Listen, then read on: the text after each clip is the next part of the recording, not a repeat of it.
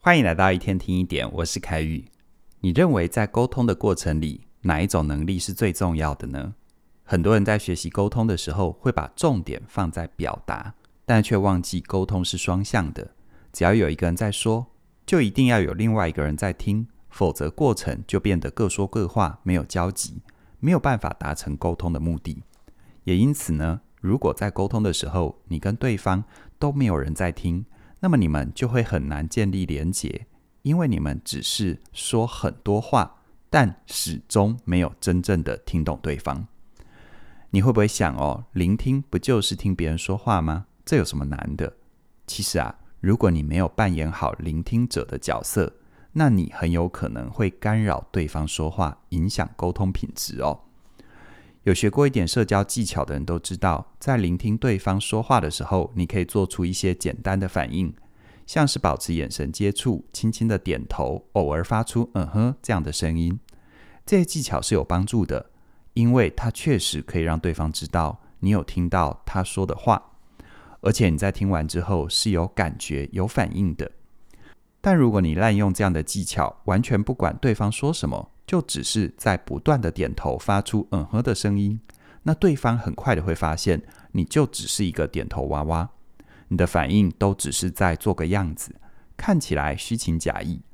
而这样一来，这段沟通不仅不加分。还会对于你们的关系扣很多分，因为对方会以为你觉得他说的话一点都不重要，你只是想要敷衍了事，假装有在听而已。相反的，如果你在听的时候没有做出适当的反应，那对方也会以为你对他说的话完全没有兴趣。于是呢，他为了要吸引你的注意力，会开始东拉西扯，讲一堆有的没的，让你越听越搞不懂对方的重点到底在哪里。最后，你们会找不到交集，对彼此都感觉非常的失望。而听到这里，你有没有发现，其实，在沟通的过程里，如果说话的那一方说的不够完整、不够流畅，很多时候是因为聆听的那一方没有给出适当的回馈跟反应，让说的人越说越没有自信，很担心对方对于自己是没有兴趣的。因此呢，要维持好的沟通品质。比起能言善道，你更需要扮演好一个聆听者，并且在过程里不断地问自己：当你在听对方说话的时候，你有没有足够的好奇心跟同理心？你有没有真的想要了解对方想要跟你说的是什么呢？美国的中央情报局，他们流传一个说法，那就是最厉害的聆听者才有可能担任好间谍或者是审问者的角色。对我来说，知道怎么聆听，更是担任好一个领导者的必要条件。因为仔细听对方说的话，你才有可能问对问题，让你们之间的关系建立在良性的沟通上，而且邀请对方把他心里的想法说出来。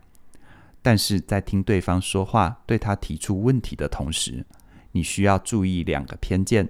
否则啊，你很有可能没有真正的听懂对方，甚至于还会误解对方。第一个需要注意的偏见，那就是你有没有预设对方的回应。举例来说，开会的时候，你请另外一个部门的同事发表意见，对方却说了跟你的想法不一样的内容。你预设对方是要推翻你，于是你劈头就问他，为什么你会有这么奇怪的想法？对方可能会愣住，不知道怎么反应。或者是很急着要反驳你，甚至于直接呛你，跟你说：“啊，你的想法才奇怪吧？”一旦发生这样的冲突，你们的沟通会出现很大的障碍，因为你已经预设了对方的立场，把对方摆在你的对立面，让你们的沟通只剩下对抗，而不是取得共识。要避免预设立场，你需要觉察自己对于对方的偏见。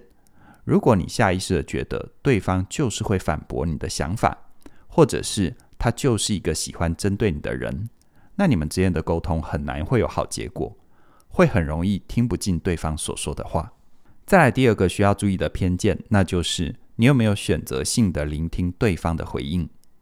打个比方，你在提出想法之后，你的同事跟你说：“我觉得你的想法很好，但我想要提供一个新的方向。”这时候，如果你只抓住“你的想法很好”这句话，你马上接。既然我的想法很好，那就直接做吧。这会让你们的沟通卡住哦，因为同事的重点是希望你看到一个新的方向，但你的重点是放在你提出来的想法很好。选择性的聆听，除了会让你错失很多宝贵的意见，也可能会反映你正在逃避有一些你心中不想面对的议题，像是不能接受别人的批评，或者是不喜欢别人反驳你的意见。这些习惯会让你的沟通流于表面，很难创造深度的交流，导致你对他人的了解跟认识会有刻板印象，思考会比较表面，没有办法扩大视野跟格局。所以总结来看，如果你跟其他人常常会有沟通障碍，你可能要先去觉察自己有没有带着偏见在聆听，并且调整你聆听的习惯，从具体的行为进行改变。在嘉玲老师的线上课程《好好在一起》里面就有提到，在聆听的过程里，你需要设下三个路标，分别是摘要、核对跟回应。首先是摘要，你可以根据对方说的话，把他话里面的关键字提取出来，并且用你的理解稍微做一个小结论，让对方知道你有在听，而且你有听懂他的意思。比如说，同事在跟你分享他对公司未来的看法。并且提出他的观察，那你可以跟他说：“哦，感觉你对公司接下来计划有很多新的想法哦。”这样的回答就会比单纯的只是点头或者是发出“嗯”这样的声音来得更用心、更有诚意。再来是核对，当对方说的内容越来越多，而且观点跟立场开始出现跟你的落差的时候，你需要帮对方按一下暂停键，把对方说的话简单的摘要一下。确认你听到的跟他说出来的意思是一样的意思，像是同事跟你提到他有一点担心公司的财务，这时候你可以说：“等一下，你的意思是说你担心公司的财务会出问题是吗？你可以再多说一点吗？”像这样子简单复述一遍，你就可以让对方知道你有听见他的担心，而且你希望他多做一点详细的说明跟解释。最后呢，是回应。你需要先听完对方说的话，消化完整的意思，并且理解对方说这些话的背后可能藏着哪些需要，再透过承接对方的情绪，适时的给出自己的观点。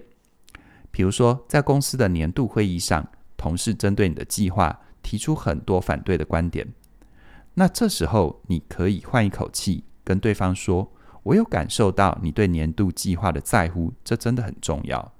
透过这样子不带批评的回应，先接住对方的情绪，让对方知道你跟他是站在同一阵线，你有意愿跟他取得共识，减少对立。这之后，你们接下来要讲的话，才有可能真的进入对方的心里。先让对方感受到你很在乎他说的话，如此换你说话的时候，对方也比较容易放在心上，因为沟通是双向的。你的任何反应都会决定对方的反应。